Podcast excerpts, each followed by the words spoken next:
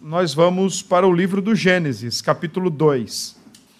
Quero recomendar a vocês que ao longo da semana, se possível, é, tentem acompanhar o que ficou lá no, no nosso canal do YouTube, lá na, em relação à, à mensagem de hoje pela manhã. Digo isso não porque nós queremos ser monetizados, mas digo isso porque nós começamos hoje pela manhã você está boa? Nós começamos hoje pela manhã uh, uma série de mensagens em relação à família. Nós sempre usamos o mês de maio para ministrar sobre família e hoje pela manhã nós falamos um pouco sobre isso. E eu, eu proponho na minha mensagem da manhã. Você acompanhou, presbítero? Muito bem. É isso mesmo eu proponho na minha mensagem que nós devemos é, entender os termos como eles biblicamente são. Nós devemos categorizar os termos a partir das Escrituras e não a partir de movimentos sociais, culturais, econômicos, movimentos quaisquer que sejam. A nossa categorização deve ser sempre bíblica.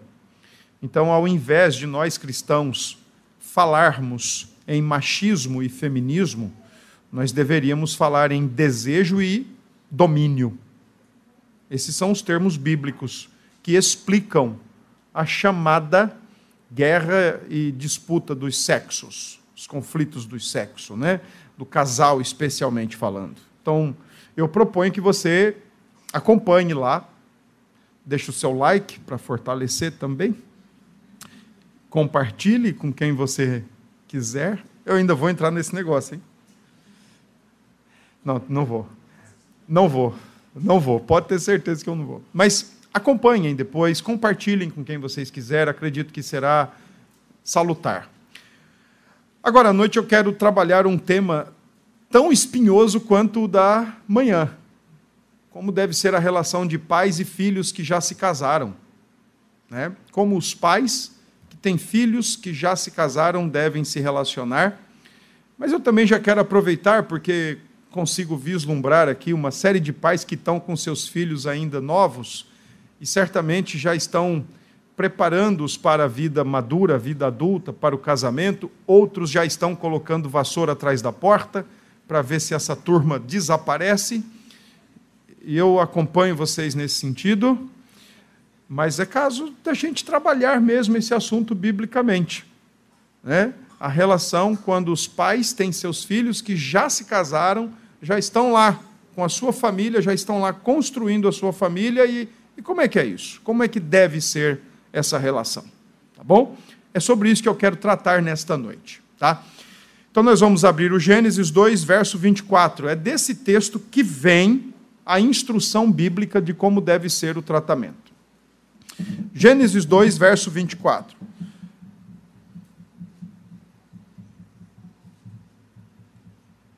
Essa semana eu ainda eh, conversei com meu meu menino, meu garoto. Falei para ele, falei, você não está não tá bom de se arrumar uma namorada, não? Mas com muito jeito, eu já estava querendo dizer outra coisa, né? Está na hora.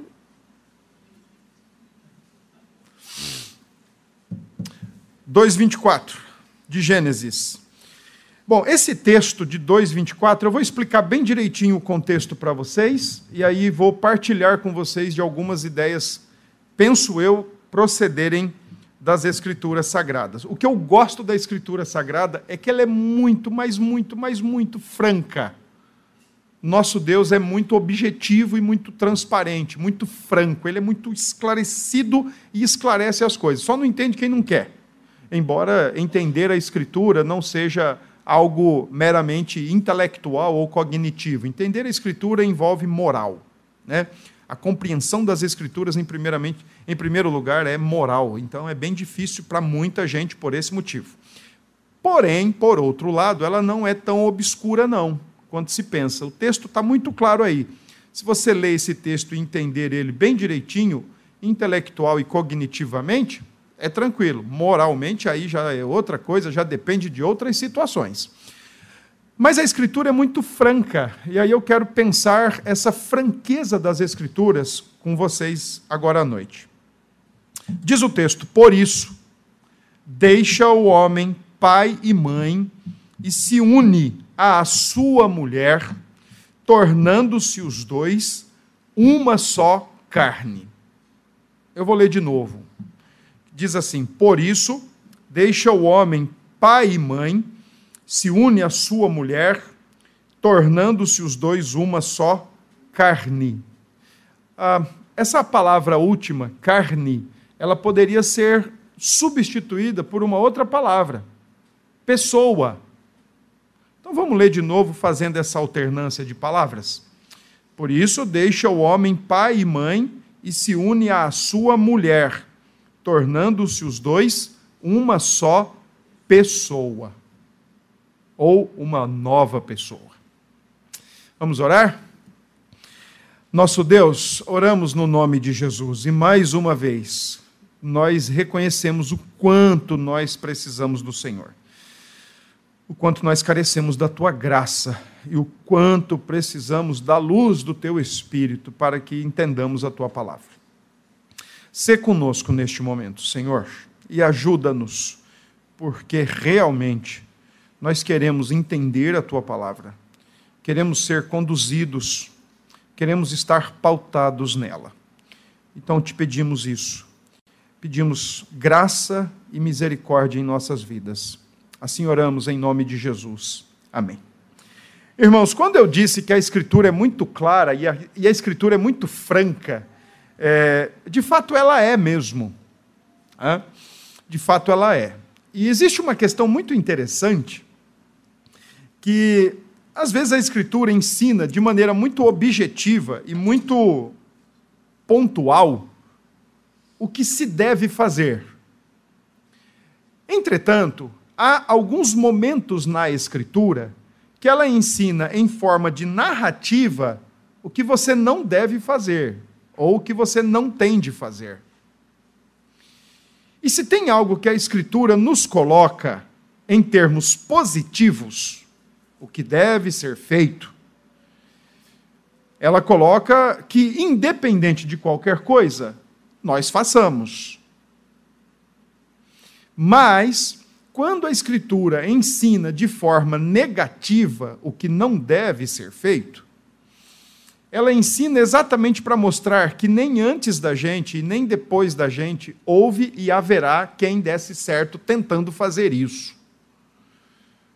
Exemplo: quando a Escritura diz assim, ó, maridos, amem as vossas esposas e não as trateis com amargura, então está dizendo o que é para fazer.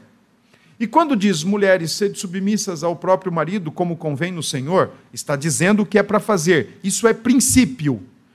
E está dizendo para homem cristão que ainda peca e mulher cristã que ainda peca. Mas quando a Escritura diz alguma coisa que não deveria ser feito, ou mostra onde foi o erro, de uma outra forma a Escritura está dizendo: ó, não vá por esse caminho. Nesse sentido, o Gênesis 2:24 está dizendo de maneira positiva o que deve ser feito. Entretanto, a escritura não se furta de mostrar para nós o que não deve ser feito, o que não deve ser repetido, através de alguns textos em Gênesis, Juízes e 1 Samuel. Por exemplo, se morar com filhos depois de casado fosse uma coisa boa, a Escritura diria para fazer isso. Se os filhos que Deus deu a vocês, quando chegassem a determinada idade, determinado momento da vida, e eles resolvessem se casar, e, fosse uma coisa boa, benéfica, proveitosa, útil, os filhos agora casados morar com os pais ou com os sogros e sogras, se isso fosse uma coisa realmente boa, a Escritura diria: case, arraste tua esposa para dentro da casa dos seus pais. Mas não é isso que a Escritura diz. A Escritura diz: olha, casou, homem e mulher se, uniu, se uniram, deixa. deixa. E não são poucos os exemplos bíblicos em que homens das Escrituras tiveram problemas com seus sogros. O que, o que dizer, por exemplo, Isaac e Rebeca tiveram problema com as suas noras, as filhas de Esaú. Você pode ler isso em Gênesis 26. Vamos fazer isso. Abra sua Bíblia em Gênesis 26, depois, daqui a pouco a gente retorna para Gênesis 2. Gênesis 26, versículos 34, 35.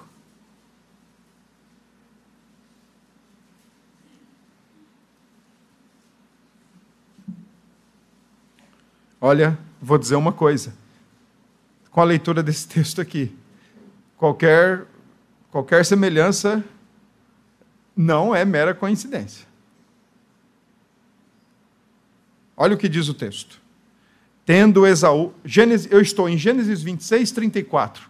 Tendo Esaú 40 anos de idade. O homem já era para estar tá quase sendo avô.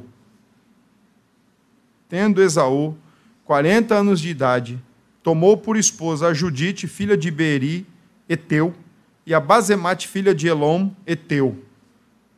Ambas se tornaram amargura de espírito para Isaac e para Rebeca.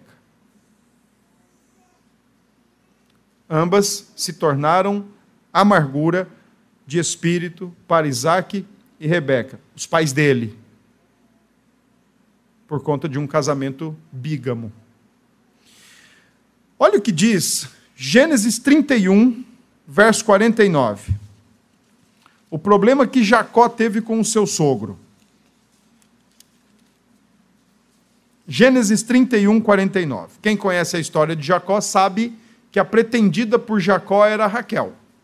Mas Labão, muito sorrateiro, muito, muito vivido, muito sabido, né, Labão falou assim: Olha, aqui, o negócio é o seguinte: você vai trabalhar sete anos e eu vou lhe dar Raquel. Trabalhou sete anos e ele veio com a Lia, que, se não me falha a memória, era cega. E aí dá a Lia para ele: Não, mas não foi por essa que eu trabalhei. Não, mas é essa que eu estou lhe dando. E agradeça. E agradeça. Agora você vai me trabalhar mais sete anos e aí eu te dou Raquel. E toma o homem trabalhar mais sete anos e toma agora Raquel.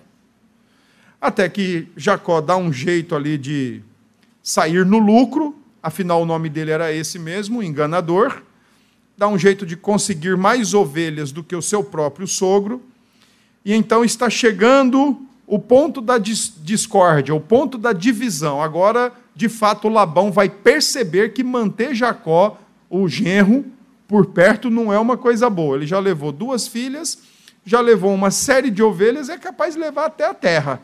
Então a melhor coisa que faz é deixar esse Jacó ir embora. E olha o que diz o verso 49. Versículo 48. E disse Labão: Seja hoje este montão por testemunha entre mim e ti. Por isso lhe chamou Galiide. E Mispa, pois disse: Vigie o Senhor entre mim e ti, e nos julgue quando estivermos separados um do outro. Quem lê esse texto aqui pensa assim: nossa, que homem crente esse Labão, hein? Porque ele está dizendo: olha, parece que ele está colocando um testemunho, que era muito comum, é levantar um monturo de pedras e dizer que aquilo ali era uma coluna de testemunho, uma coluna de um altar de testemunho, né? um, um sinônimo de que ali aconteceu algo muito importante, e é isso que ele está fazendo. E aí, de repente, ele vem com essas falas: olha, julgue quando estivermos separados um do outro. Quem olha esse texto diz: Nossa, Labão deu as duas filhas, perdeu um monte de ovelhas e ainda está dizendo que Jacó seja cuidado, seja abençoado pelo Senhor. É isso que Labão está dizendo? De maneira nenhuma. O que Labão realmente quis dizer foi o seguinte: olha, não me apareça mais aqui. Porque se você me aparecer aqui, só o Senhor para livrar você da minha mão não invente de contrariar a Escritura. Olha o que diz o texto de Juízes. Vamos lá para esse texto. Juízes capítulo 15. Algum tempo atrás, acredito eu que foi no ano passado, nós fizemos aqui uma série de exposições no livro de Juízes. Tem uma boa parte dele lá no canal da igreja. Inclusive, tem todos esses capítulos, 13, 14 e 15. Recomendo vocês irem lá para ver também. Capítulo 15 diz o seguinte, verso 1: Passado algum tempo, nos dias da ceifa do trigo, Sansão, levando um cabrito, foi visitar a sua mulher. Aqui existia uma série de coisas, eu não vou conseguir falar tudo para vocês, mas a mulher de Sansão era, do, era de entre os filisteus. Ela passou um tempo casada com Sansão, arrumou uma confusão com Sansão, porque não tinha a mesma fé, não tinha o mesmo Deus que Sansão, colocou Sansão numa enrascada grande. Sansão fez lá uma, uma charadinha, ela deu um jeito de descobrir o, a resposta da charada, foi lá e disse para os seus conterrâneos qual era a resposta da charada. Como Sansão tinha feito uma grande aposta com eles, que eles não descobririam qual era a charada, então ela tentou, descobriu a resposta, levou para os seus conterrâneos a resposta, os seus conterrâneos apresentaram a resposta a Sansão. Sansão teve que descer numa cidade, matar tantos homens para recolher todas aquelas túnicas para dar e cumprir com a aposta que ele tinha feito. Ela, diante de todo esse cenário, se envergonha e volta para a casa do seu pai. Sansão, o, o, cenário, o texto aqui está dizendo exatamente isso. Ele foi até a casa do pai dela para vê-la e para reavê-la, para tomá-la como esposa novamente. Olha então o que diz o texto. Passado algum tempo, nos dias da ceifa do trigo, Sansão, levando um cabrito, foi visitar a sua mulher, pois dizia: Entrarei na câmara de minha mulher. Ou seja, vou lá ter contato íntimo com ela, vou me deitar com ela. É exatamente isso que o texto quer dizer. E aí vem o quê? Porém, o pai dela não o deixou entrar. O sogro. Confusão com o pai da menina. E lhe disse: Por certo, pensava eu que de todo a aborrecias, de sorte que a dei a teu companheiro, porém não é mais formosa do que ela, a irmã que é mais nova. O sogro aqui está dizendo para Sansão: olha, aquela que você já casou e fez tudo aquilo já era, já está casado com outro. Mas tem uma irmã dela aqui mais nova não posso te dar, fique com essa aqui. Bom, para contar, economizar nosso objetivo aqui, para irmos ao nosso objetivo, versículo 7, disse-lhe Sansão, se assim procedeis, não desistirei enquanto não me vingar. Feriu-os com grande carnificina, desceu e habitou na fenda da rocha de Etã. Matou todo mundo. Matou todo mundo. Porque o sogro interferiu o sogro interferiu na relação dele. Problemas. Quando a Escritura diz que é para deixar pai e mãe, cumpra-se.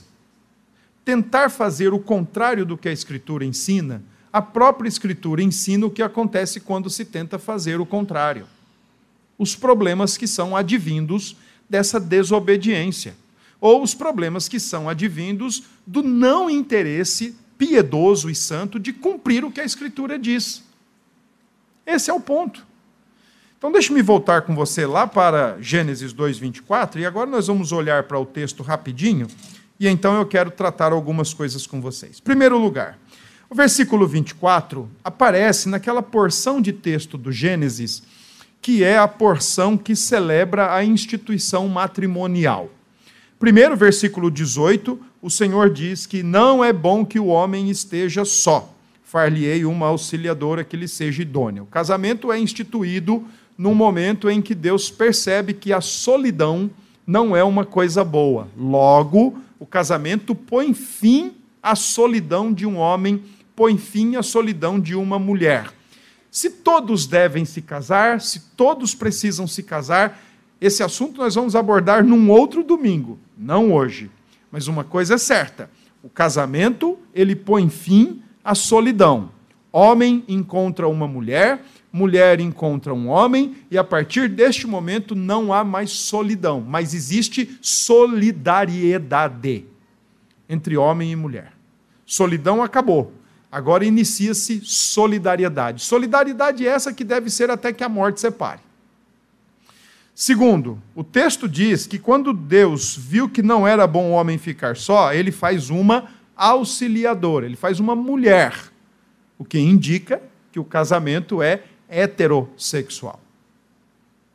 Que passar disso não é casamento, no sentido pleno, perfeito, bonito da palavra, específico da palavra, não é casamento.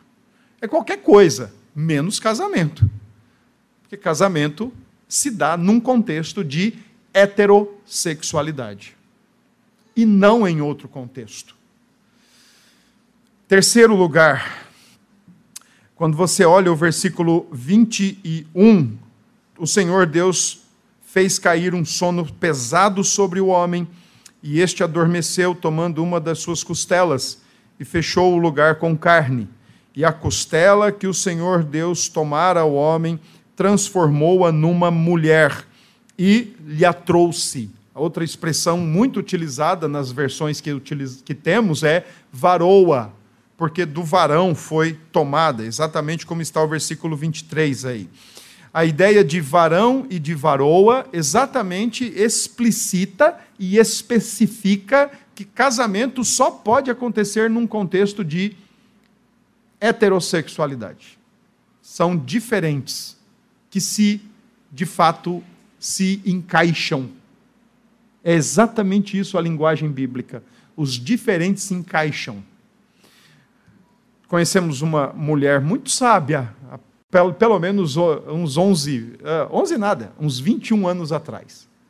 E ela dizia uma coisa muito interessante. Ela dizia assim: ó, os iguais se ajuntam, mas os diferentes se encaixam. E é exatamente isso que é o casamento à luz das Escrituras. São duas pessoas totalmente diferentes, em todos os sentidos, que agora se unem, de fato, se unem, se encaixam para formar agora um novo núcleo familiar.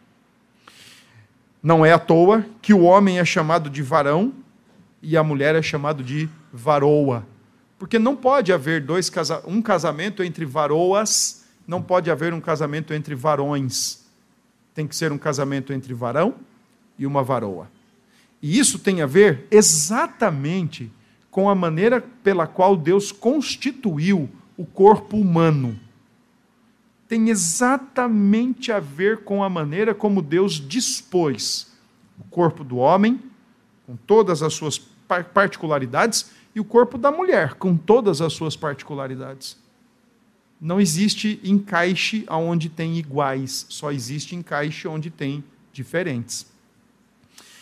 Casamento, então, nasce nesse contexto em que a solidão ainda é um problema, Deus resolve Casamento nasce num contexto de heterossexualidade, casamento nasce num contexto de encaixe, onde dois são diferentes, e então monogamicamente, um homem e uma mulher, como celebram os nossos símbolos de fé, um homem deve ter somente uma mulher e uma mulher deve ter somente um homem, que é o que está no texto. Agora eles se unem, então se forma o matrimônio. E o versículo 24 aparece como uma instrução para aquele que viveu a solidão por um tempo, mas agora ele tem a sua esposa, ele se encaixa com ela e eles formam agora um novo núcleo familiar e vão constituir esse novo núcleo familiar. Onde? Bem longe dos pais.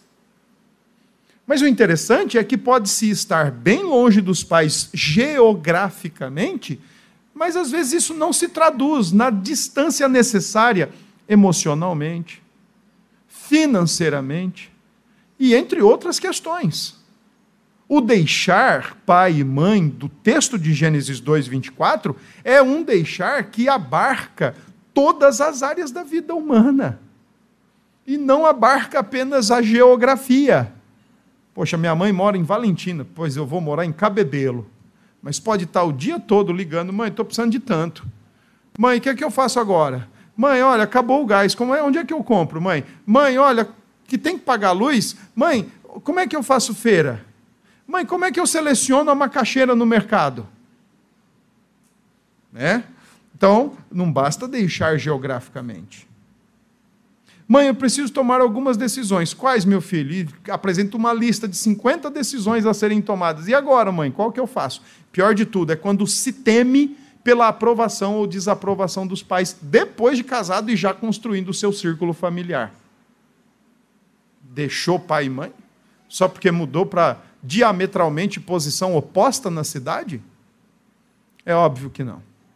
Outra coisa importante que está no 2,24 é que quando diz aí que o homem deixa né, pai e mãe e se une à sua, à sua mulher, tornando-se os dois uma só carne, é, eu frisei agora há pouco que termina a solidão e começa a solidariedade.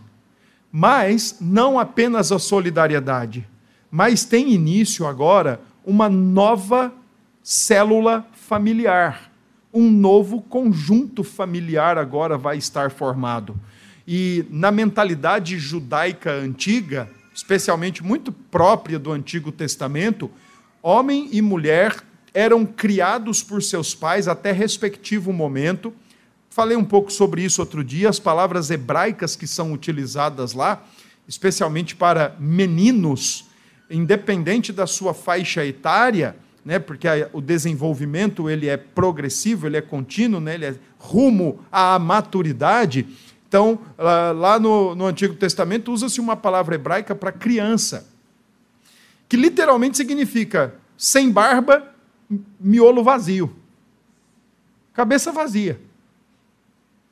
E quando ele chega a determinada maturidade ou a determinado estágio do seu desenvolvimento, mesmo ele ainda estando com os seus pais, muda-se o termo hebraico para dizer que agora ele tem barba e ele tem suficiência maturidade, agora ele está com a cabeça cheia. Significa dizer que há um determinado momento do seu desenvolvimento, o ser humano está sem qualquer condições maduras para tomar uma decisão, especialmente de construir uma nova família. Mas quando ele atinge determinada idade, ainda na sua vida de solteiro, que agora ele está com a cabeça cheia, preparado e madurado, maturado para se casar, então agora ele pega uma mulher coloca essa mulher debaixo da sua cobertura, debaixo da sua liderança e vai cuidar dela e da sua família. O mesmo é aplicável às mulheres no Antigo Testamento. Quando elas são meninas e ainda são cabeça vazia e imaturas, elas não têm barba, mas quando elas são cabeça vazia e imaturas, elas são preparadas para, em dado momento, encontrar o seu marido e se colocar debaixo da sua liderança e debaixo da sua cobertura. Então, quando o texto fala de deixar e formar uma só carne, e eu propus que a gente agora falasse em uma só pessoa, o que, texto, o que o texto quer dizer é que agora, quando um homem e uma mulher eles se dão em casamento um para com o outro, eles não vão partilhar apenas daquilo que a gente conhece como a sexualidade do casamento. Por isso que eu pedi a vocês que nós substituíssemos a palavra do Gênesis 2:24, uma só pessoa. Porque me parece, e eu quero estar bastante errado nisso, mas me parece que quando nós lemos esse texto, ou ouvimos esse texto e diz assim, agora tornando-se os dois uma só carne, a única coisa que salta aos nossos olhos é sexualidade. Pronto, agora o homem e a mulher, diferentes como são por Deus, anatomicamente diferentes, vão agora se encaixar, pronto, se for, e formou somente uma, uma. Então se formou uma só carne. Mas não é isso. Homem e mulher agora, além de desfrutarem e se deliciarem nas diferenças constituídas por Deus para tal encaixe, eles agora também vão dispor de partilhar planos, ideias, vontades, lutas, vitórias, sabores, dissabores, rosas, espinhos, tudo isso. Então, quando o texto diz que agora é para os dois formarem uma só carne, olha, não está dizendo assim, vivam agora a sexualidade de vocês, mas vivam o todo do casamento em todas as áreas da vida de vocês como seres humanos e constituindo uma nova família. Bom, pensando nisso, vamos lembrar que Paulo, quando escreve aos Efésios, capítulo 5, verso 22, se você quiser abrir lá o texto, eu vou é, esperar você fazer isso. Se puder ajudar também aí na projeção, gostaria de chamar sua atenção. Paulo, no capítulo de Efésios 5, verso 22, até o capítulo 6, verso 9, Paulo mostra uma coisa muito importante aí e que, penso eu, tem muito a ver com Gênesis 2, 24. Capítulo 5, 22, depois de Paulo falar do enchimento do Espírito, no capítulo 5, verso 18, e dos seus resultados, entre eles, versículo 21, a sujeição mútuas e recíprocas, Paulo, a partir do capítulo 5, verso 22, começa a tratar dos papéis do, no casamento, nos, trata também dos papéis acerca de pais e filhos e trata dos papéis em relação ao trabalho. Não é à toa porque Paulo faz isso. Não é à toa. Porque, em primeiro lugar, vem o casamento, em segundo lugar, vem os filhos, em terceiro lugar, vem o trabalho. Qualquer inversão nessa ordem, você já está comprometendo o desígnio bíblico para a sua vida. A partir do momento que é o casal, esse então é a base fundamental e a nossa prioridade de preocupação, atenção e tudo quanto a gente puder fazer.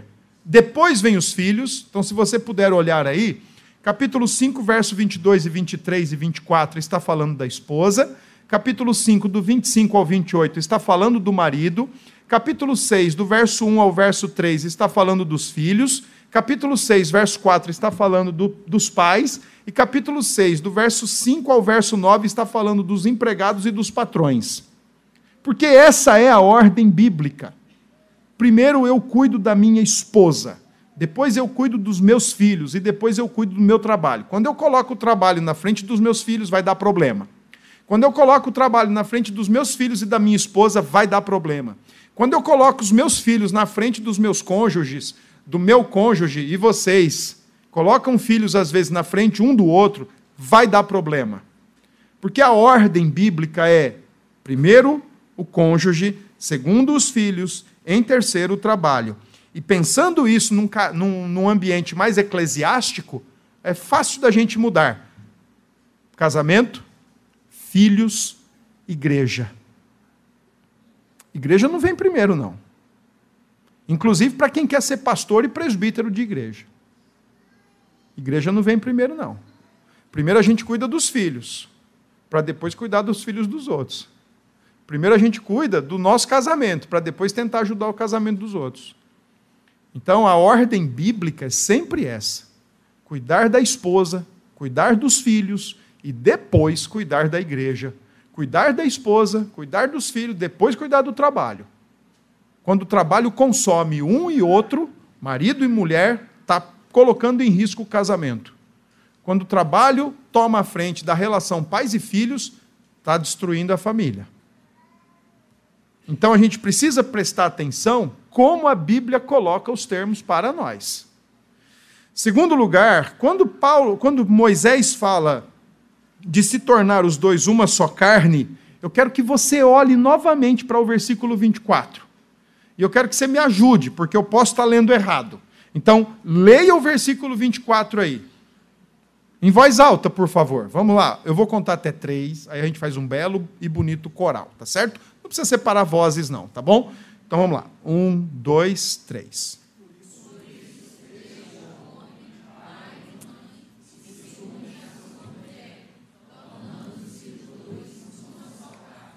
A pergunta mais difícil que você vai responder hoje à noite. Quem é que Moisés está ordenando que deve formar uma só carne?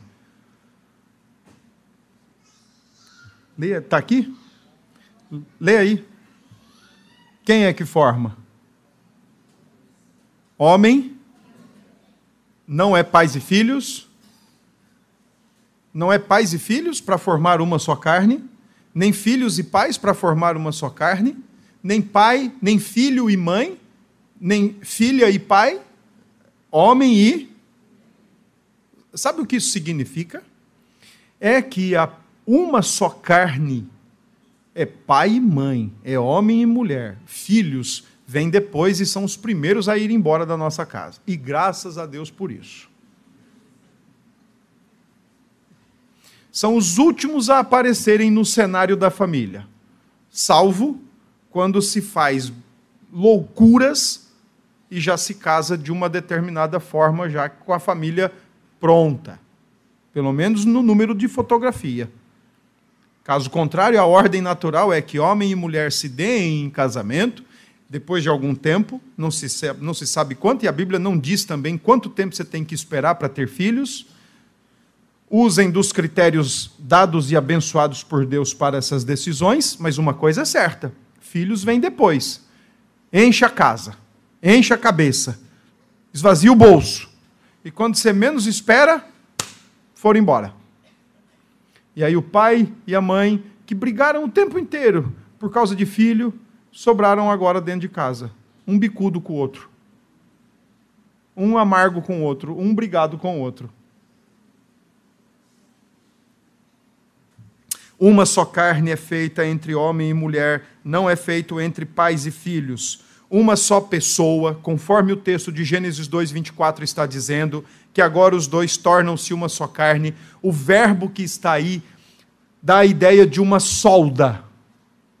Talvez nem todos aqui saibam como é que se processa isso, mas quando você pede para ser feita uma armação em ferro ou em esquadria metálica, o soldador, ele pega aqueles eletrodos, aquele aparato todo, e ele começa a soldar aqueles ferros para juntar. Ele junta dois pedaços de ferro e faz uma nova peça agora junta, bem coladinha, bem unida, que dificilmente vai se desprender. A ideia do texto aqui é que homem e mulher são soldados, né? são colados com super bonder e eles formam agora uma só pessoa, e é por isso que Jesus, lá em Mateus 19, disse: ó, o que, o que Deus uniu, o que Deus soldou, o que Deus ajuntou, não separe o homem. Agora, existem questões que nós vamos discutir ainda também nesse mês de maio, que não cabe aqui para nós. É uma união para toda a vida uma união, uma união completa e não meramente sexual, mas é uma união para toda a vida, é uma união completa entre homens e mulher, entre homem e mulher. É uma união que resulta em companheirismo em todas as áreas da vida. Se é esse tipo de união que a Bíblia prega entre homem e mulher, eu quero fazer algumas perguntas para vocês. Por que senhas? Por que senhas em celular? Por que senhas em e-mails? Por que senhas em redes sociais? Por que contas secundárias ou contas clandestinas em redes sociais? Por que segredos? Por que aquela historinha do isso não é da sua conta? Não é um companheirismo para a vida toda? Não é uma união de intenções, uma união de motivações, uma união de ideias, de planos, de sonhos, de projetos? Não é isso? Não é esse tipo de solda que Deus, através de Moisés, está dizendo que deve acontecer entre um homem e uma mulher? Por que celular na cabeceira da cama, enquanto está dormindo com um olho e aberto o outro? Por quê? O que é que tem que ser escondido do seu companheiro até que a morte separe? É companheirismo. Minha luta, sua luta. Minha vitória, sua vitória. Nossa vida. Uma coisa que eu gosto muito de dizer quando caso algum os casais. Ó, troca os pronomes, hein? Agora não é mais meu e nem minha, agora é nosso e nossa. Agora é nossas contas, nossas dívidas, nossas lutas, nossas benfeitorias. Agora é tudo nosso. Mas é, casais que gostam de senhas e gostam de segredinhos, o que é que está havendo? Que companheirismo é esse? Tenho cá eu minhas dúvidas que, que Moisés quer dizer quando ele usa essa expressão, deixa o homem, pai e mãe? Essa ideia de deixar. O que, que Moisés quer dizer? Primeiro, deixe-me dizer para você o que é que não significa. Primeiro, não significa que deve deixar de honrar pai e mãe. Pai e mãe, nós vamos honrá-los até o último dia da vida deles, ou da nossa. Às vezes, o ciclo natural é quebrado, né? Às vezes filhos morrem antes que os pais. Mas uma coisa é certa, nós vamos ter de honrar os nossos pais até o último dia de vida. O quinto mandamento, ele é para sempre. Lembrem que o quinto mandamento está na lei moral, nos dez mandamentos. E por terem sido escritos em pedras, significa que são cláusulas pétreas, nunca são revogados, nunca são, nunca são jogados ao léu, ao esquecimento. Está ali para ser cumprido. Então, obedecer o quinto mandamento de honrar pai e mãe é enquanto estiver vivo, até o último momento. Abra sua Bíblia em Provérbios 23, 22. Provérbios 23, 22. E é extremamente sábio, de acordo com o provérbio, você ler isso daqui e estar atento ao tratamento honroso que deve ser dado a pai e mãe. Provérbios 23, 22 diz: Ouve a teu pai que te gerou, e não desprezes a tua mãe, quando vier a envelhecer. Não, está caducando, não vou ouvir nada, não. Está tipo Eunice já, trocando as bolas, trocando as falas, não quero mais saber. Eunice está mais esperto que nós tudo junto. Então, deixar pai e mãe não significa que a gente deve deixar de honrar. Segundo, não significa que é um simples sair de casa, que se restringe à geografia. Deixei minha mãe a quase 3 mil quilômetros de distância. Pronto. Deixei a casa dos meus pais. Isso não quer dizer literalmente que eu deixei pai e mãe, porque eu posso estar aqui, mas estar o tempo todo encangado num telefone pedindo as coisas. E dependendo dela para sustentar minha família, o que seria trágico demais. Então, isso não é deixar pai e mãe. E o que é então deixar pai e mãe? Primeiro, deixe de depender desordenadamente dos pais em tudo, em todas as áreas. Essa dependência desordenada envolve uma dependência emocional, afetiva, envolve uma dependência financeira, envolve dependência, inclusive, de companhia, de confiança, de confidência. É deixar, literalmente, deixar de depender dessa, de maneira desordenada do pai e da mãe. O que mais significa deixar pai e mãe? Significa você deixar de ter uma relação natural, especialmente de imitar e reagir como seus pais faziam e reagiam. E você levar para sempre o modelo de ação e de reação dos seus pais. Não, eu aprendi assim. Não, minha mãe me ensinou assim. Meu pai me ensinou assim. Olha, os nossos pais nossas mães nos ensinaram coisas boas demais, mas eu tenho para mim a impressão que muitas delas, se a gente passar pelo crivo da Escritura, muitas delas não vão subsistir. Muitas delas não vão se manter de pé.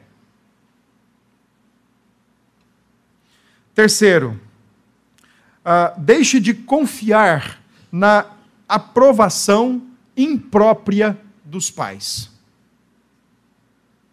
tudo que faz quer ter a aprovação dos pais. Tudo. Olha, eu fiz isso. Aí o pai reclama, se martiriza até semana que vem. Ou, antes de fazer, com medo da aprovação do pai ou da reprovação da mãe, já casado, já construindo a sua família, liga. Mãe, olha, eu estou querendo comprar um carro. Que cor? Vermelho. Não, não compre porque não vai dar certo. Aí vai lá e compra um preto. Porque precisa da aprovação da mãe e do pai. E não consegue deixar disso. Parece que está ali comprando e está ouvindo a mãe e o pai falando, e inseguro, temeroso, na dúvida, angustiado se a decisão, se a compra, se a venda, se o direcionamento a ser tomado vai agradar pai e mãe. Quarto, deixem de fazer dos pais os seus confidentes íntimos e exclusivos. Porque se você tem agora uma outra metade, ou alguém que foi soldado a você, todas as coisas que devem ser íntima e exclusivamente partilhadas, inclusive confidenciadas, é com seu cônjuge. Não é mais com o pai e mãe, não. Eu gosto de dizer para os casais que eu caso: para os seus pais, vocês mandem só as flores. Ó, tá tudo bem aqui, tá tudo jóia, tá tudo bom. Os espinhos vocês resolvam na casa de vocês. Se você tem alguém agora para confidenciar alguma coisa, ou qualquer coisa que seja, essa confidência é o seu cônjuge. É com o seu cônjuge que você tem que confidenciar. É com o seu cônjuge que você tem que manter uma relação extremamente íntima e exclusiva no diálogo, no debate das ideias, na confidencialidade do casamento e da vida. É com o cônjuge. Não é mais com pai e mãe. Quando casais insistem em fazer isso sem perceber, e às vezes essas confidências tocam a pessoa do esposo, ou toca a pessoa da, da, da esposa, e acabam falando para os seus pais do seu respectivo cônjuge, isso sem perceber, às vezes de maneira mais intencional, mas na maioria das vezes, uma simples confidencialidade vai levantando inimizade entre os próprios pais, sogros e o cônjuge. Abandonem aquelas tradições que se referem né, à estrutura familiar, das quais, por exemplo, a Bíblia não diz nada delas, ou não ensina como elas devem ser. Lá em casa a gente tem, tivemos algumas alguns diálogos nesse sentido. Eu fui criado de um jeito, fui criado em outro estado, em outra cultura. A Ceissa foi criada aqui de um outro jeito, com uma outra cultura. Então, às vezes, no nosso casamento e na nossa criação de filhos, a gente dá umas cabeçadas. Porque eu penso de um jeito, eu vejo a coisa de um jeito, ela pensa e vê de outro. Então é necessário que a gente sente se entre num consenso. Às vezes, como eu, às vezes eu vejo uma coisa que penso eu ser necessário para aprender, para ensinar, e ela não vê dessa forma. Então vamos entrar aqui num, num acordo. Mas num acordo bíblico, e não porque meu pai e minha mãe faziam isso ou meu pai e minha mãe faziam aquilo. Por fim, uma palavra aos filhos, né? Como é que a gente deixa pai e mãe? Deixe de culpá-los por suas fraquezas, por seus erros, por seus pecados. Isso é, o que é, isso é o que a gente mais vê. Olha, não, eu sou assim porque meu pai, ou eu faço isso porque minha mãe. Então a gente gosta muito de culpar os nossos pais pelos nossos erros. E parece que eles estão conosco dentro da nossa casa, ali, convivendo com a gente. Não, eu, tô, eu sou assim por causa do meu pai, eu sou assim por causa da minha mãe. Não, você é assim porque você é. E se você não mudou, é porque você ainda não quis mudar. É simples. Biblicamente falando, é isso, é simples. Então, você agora tem que mudar por Cristo e para sua esposa. E deixe de fazer o que sua mãe e seu pai falavam. E, principalmente, deixe de culpar pai e mãe. Quem é que está agindo? Ou quem é que está reagindo? Quem é que está ali tomando atitudes, decisões, falas que são grosseiras às vezes, são desrespeitosas, são pecaminosas? Não é seu pai nem sua mãe. E ainda que pai e mãe tenham ensinados, uma vez em Cristo, a primeira coisa que a gente tem que fazer é cortar com esses laços, esses vínculos imorais, ou esses ensinamentos que deturpam as Escrituras. Então, deixe de culpar pai e mãe o mais rápido possível. Assuma os prejuízos, assuma os erros, as suas consequências e busque o conserto. Como é que nós, filhos, e como é que nós, pais, uma vez que agora está sendo formado um novo ciclo de família, né? Nossos filhos se casam, nossos filhos agora vão ter suas casas. Como é que nós podemos trabalhar essas questões? Olha, é muito simples. Primeiro, Uh, nós, filhos, devemos assumir uma relação de igualdade com os nossos pais e de amizade com os nossos pais. Mantém-se a honra, mantém-se o respeito, mantém-se a confidencialidade e a prioridade com o cônjuge, e com os nossos pais a gente mantém a melhor relação de amizade, de companheirismo possível. Eu gosto da, da, minha mãe porque a gente tem umas coisas muito legais. Às vezes ela me liga e pede conselho. Às vezes eu ligo e peço conselho.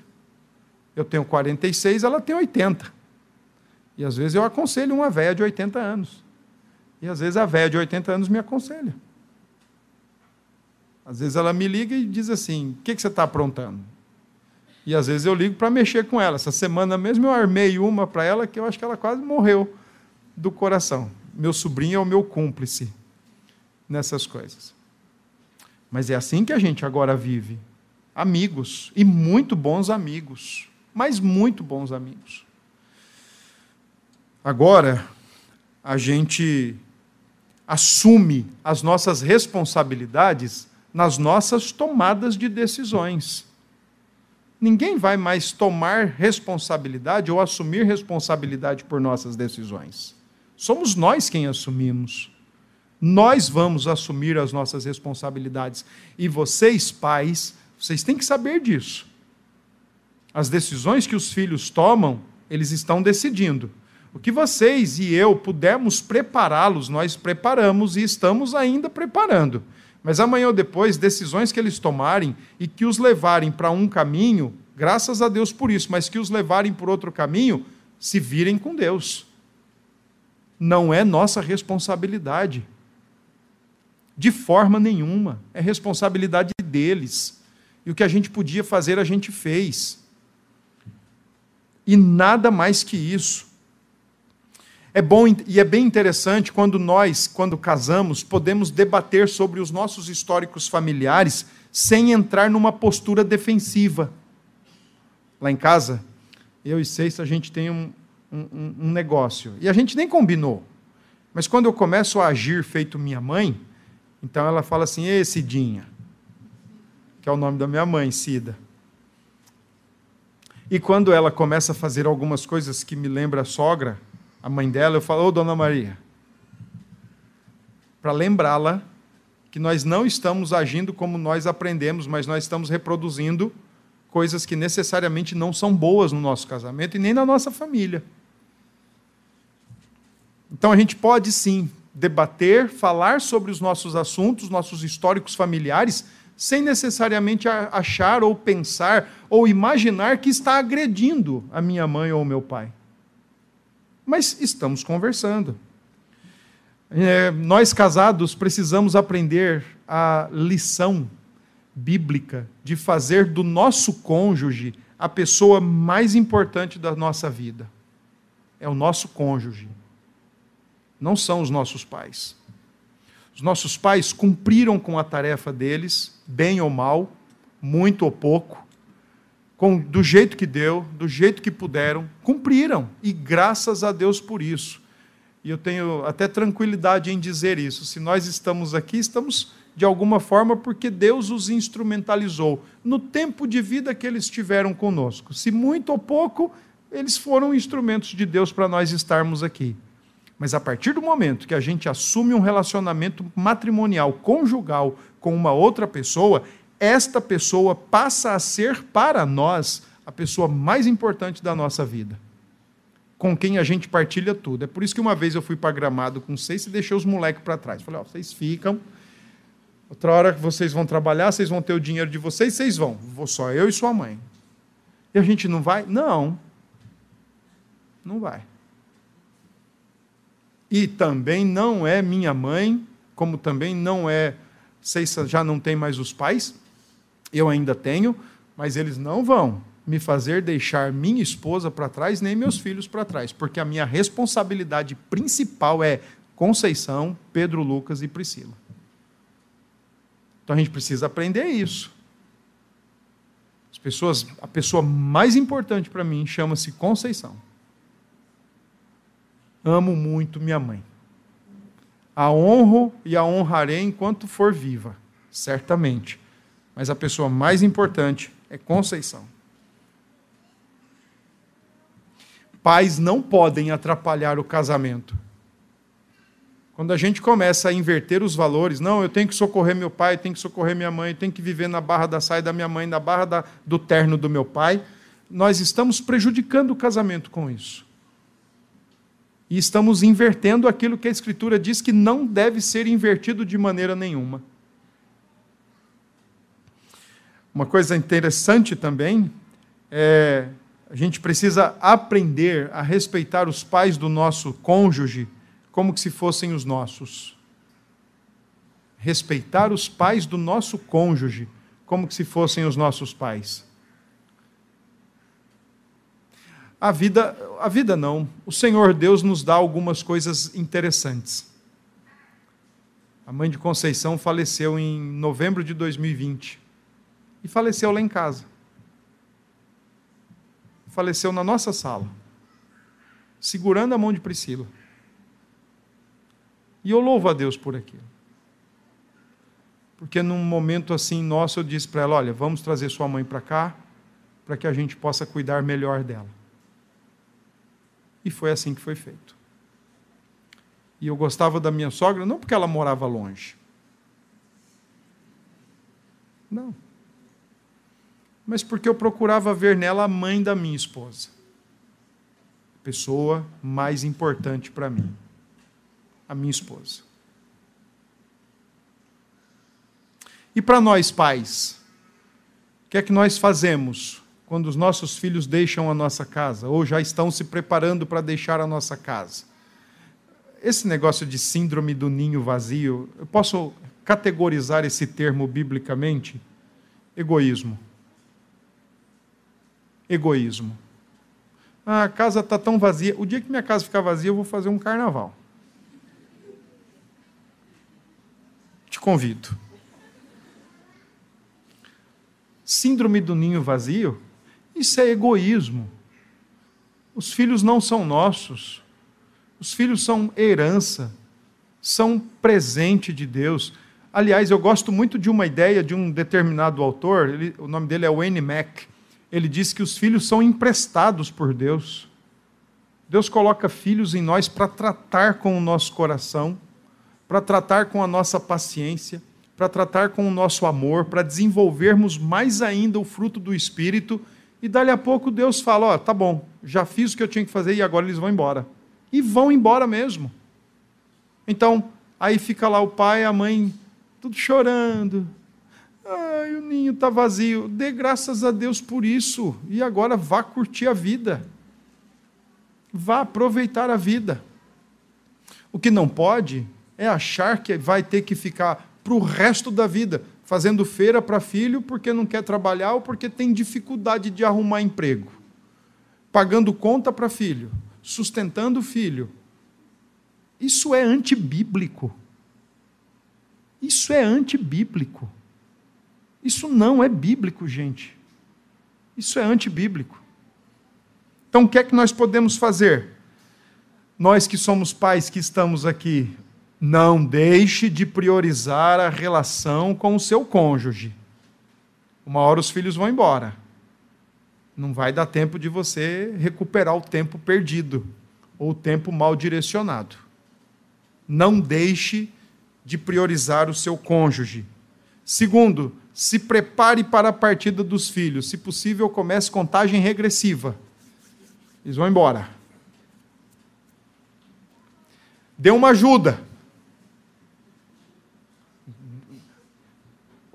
Use uns lembretes de vez em quando. Mas, ó, põe essa turma para correr. Mas, pastor, minha mãe é sozinha, meu pai é sozinho. Mas, pastor, olha, eu, e quem é que vai cuidar da minha mãe? Deus, cuida melhor que você. Mas, pastor, quem é que vai cuidar do meu pai? O mesmo Deus, cuida melhor do que você. Me lembro que quando eu vim para Paraíba, em 1998, no finalzinho de 98, eu estava tomado de uma ansiedade tão gigantesca, porque estava lá uma, uma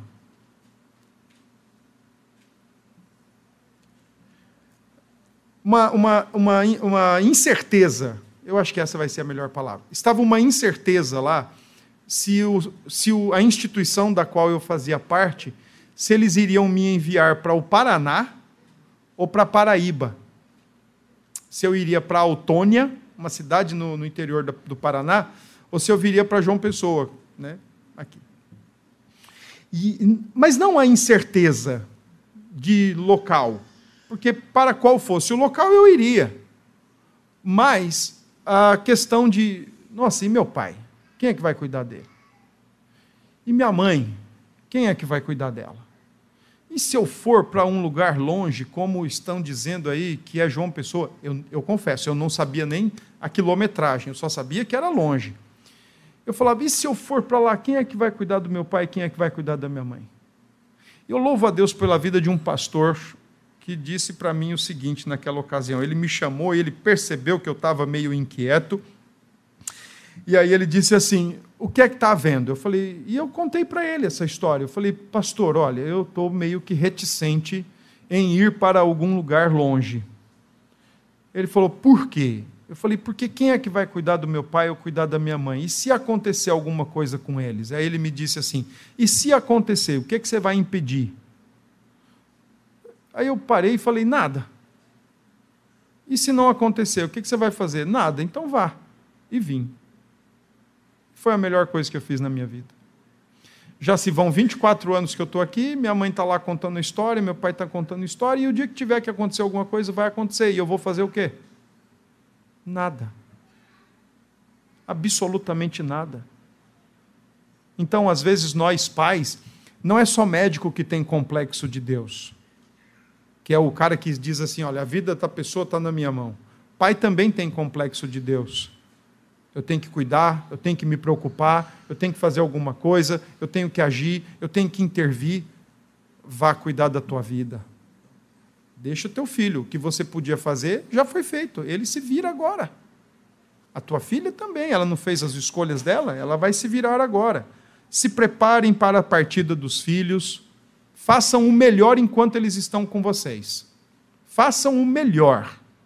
Porque quando eles partirem, acabou. Vá priorizar seu cônjuge, vá cuidar do seu cônjuge, vai cuidar da sua vida e o que você podia fazer, você fez. Treinou eles para a partida, treinou eles para a saída de casa.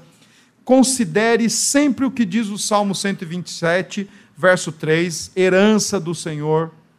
Filhos são emprestados, eles não vão ficar conosco para o resto da vida. Se ficarem, tem alguma coisa errada aí. Se insistirem, tem alguma coisa errada. Faça igual aquele casal dos Estados Unidos entre com uma ação judicial e despeje o seu filho da sua casa. Sou fã desse casal. Eu ainda vou pegar o nome deles e vou trazer para vocês. É sério, aconteceu isso em tempos recentes. Os pais entraram com uma ação judicial contra o próprio filho pedindo o despejo dele. Mais de 50 anos dentro de casa, sem trabalhar, sem fazer nada, sem querer casar e construir uma família. Tem coisa errada no negócio. Da mesma forma que tem coisa errada quando o pai, quando o homem já casado ou a mulher já casada inverte os valores e quer priorizar pai e mãe e não prioriza o seu cônjuge. Tem erro para todo lado aí. E é antibíblico isso. Procure aceitar a pessoa com quem o seu filho ou a sua filha escolheu para casar, procure aceitá-lo como um filho. Casamentos que celebro, digo sempre isso. Você, pai e mãe, ganhou uma filha. Você, pai e mãe, ganhou um filho. Porque é isso que a gente tem que ver. Família a gente ganha, a gente não perde. Ela se multiplica, ela se amplia. Mas a gente não perde, não. Se for ver, a gente ganha. A gente ganha um filho que casou com a nossa filha, ou a gente ganha uma filha que casou com o nosso filho, daqui a pouco a gente ganha netos, a família amplia. Então a gente não precisa ver na, na figura do cônjuge ou da pessoa com quem nosso filho ou filha quer casar, a gente não precisa ver um competidor ou uma, um disputador. Né? Aquele que está tomando o meu filho, tomando a minha filha. Oh, leve embora, homem, vai cuidar para lá. Não precisa ver como alguém que está roubando da gente. É melhor a gente ver como quem estamos ganhando. Desenvolvam amizade com seus filhos, que já são adultos, mas ele lá e você cá. Ele lá no seu canto e você no seu canto. Desenvolva esse tipo de relação.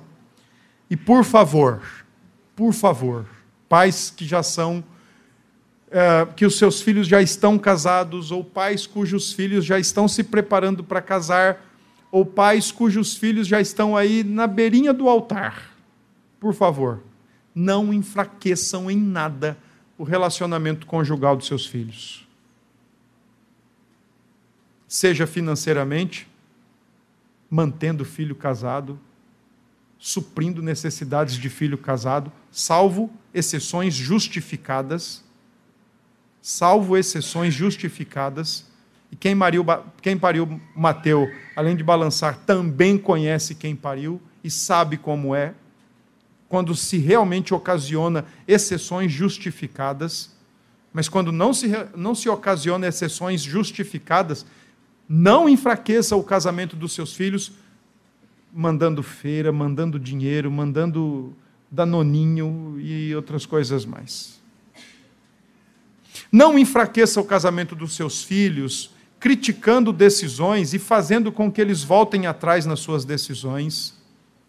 Não enfraqueçam o casamento dos seus filhos, dando pitaco, querendo dizer aonde tem que ser a televisão, onde tem que ficar o sofá, qual a cor da parede.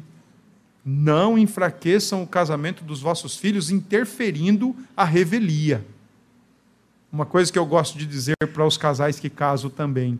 Na casa de vocês, o rei e a rainha é vocês. Pai e mãe só é para visitar mesmo.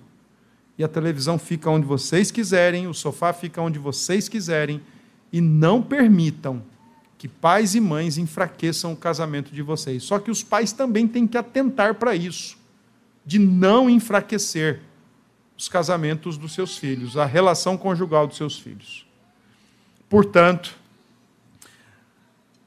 eu digo uma coisa para vocês. Quero concluir dizendo o seguinte: vocês têm o texto de Gênesis 31, vocês têm o texto de Gênesis 26, Gênesis 31, Juízes 15, para mostrar o que não fazer se você quer ter um bom casamento e uma boa relação com seus pais e com os pais do seu cônjuge. Mas você tem o texto de Gênesis 2, 24, para o que deve ser feito se você quer ter uma boa relação com sua esposa, depois com seus filhos, depois com seus pais, depois com o trabalho. Então está aqui. Fica agora a critério e eu espero que todos vocês vão por Gênesis 2:24. Tanto para quem já é pai e mãe e os filhos estão se preparando para casar, como para quem já é filho e está se preparando para casar. Deixa o homem, pai e mãe, une-se à sua mulher, se soldam, Deus solda, Deus une, e agora eles são uma só pessoa. A pessoa mais importante, de maior concentração de esforços, de atenção, maior concentração de responsabilidade, de dedicação, de tudo que você fizer, não é seu pai e sua mãe, é seu cônjuge. Biblicamente falando. Que Deus abençoe.